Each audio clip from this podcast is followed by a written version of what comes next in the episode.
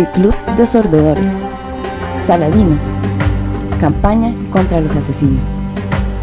Aprovechando sus treguas con los Zéngidas y con los cruzados, Saladino se embarcó en el verano de 1175 en una campaña contra los asesinos de Sinán.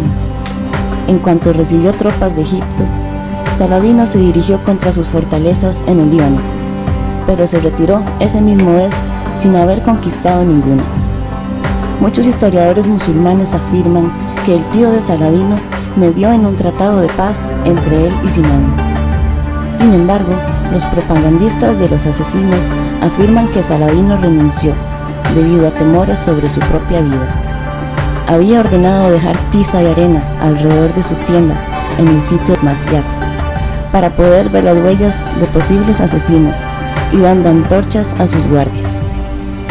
De acuerdo a esta versión, una noche los guardias vieron un estallido y algo desapareciendo entre las tiendas.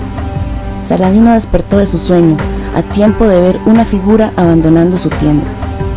Observó que las lámparas estaban desplazadas y que la cama tenía marcas como las huellas peculiares de los asesinos, con una nota pinchada en una daga envenenada que le advertía que sería asesinado si no se retiraba del asalto.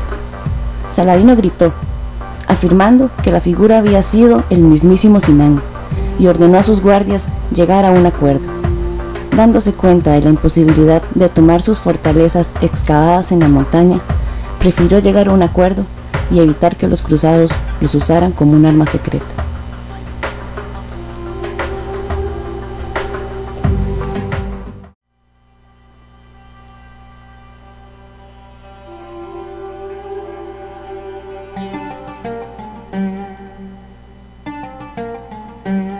Guardias, guardias, Llamad, señor, llamad. venid. Tú, el Salibaz, y tú, Ahmed Nazat, seréis los indicados de tan grande faena de esta noche. Sí, mi señor.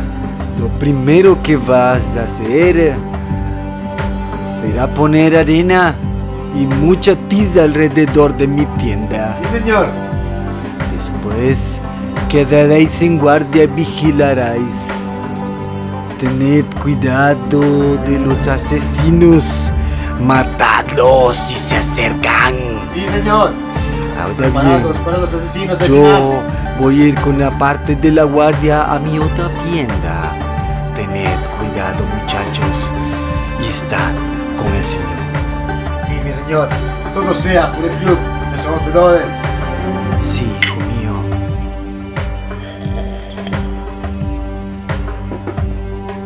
Vamos, Salibas. alaikum, hermano. Assalamu alaikum.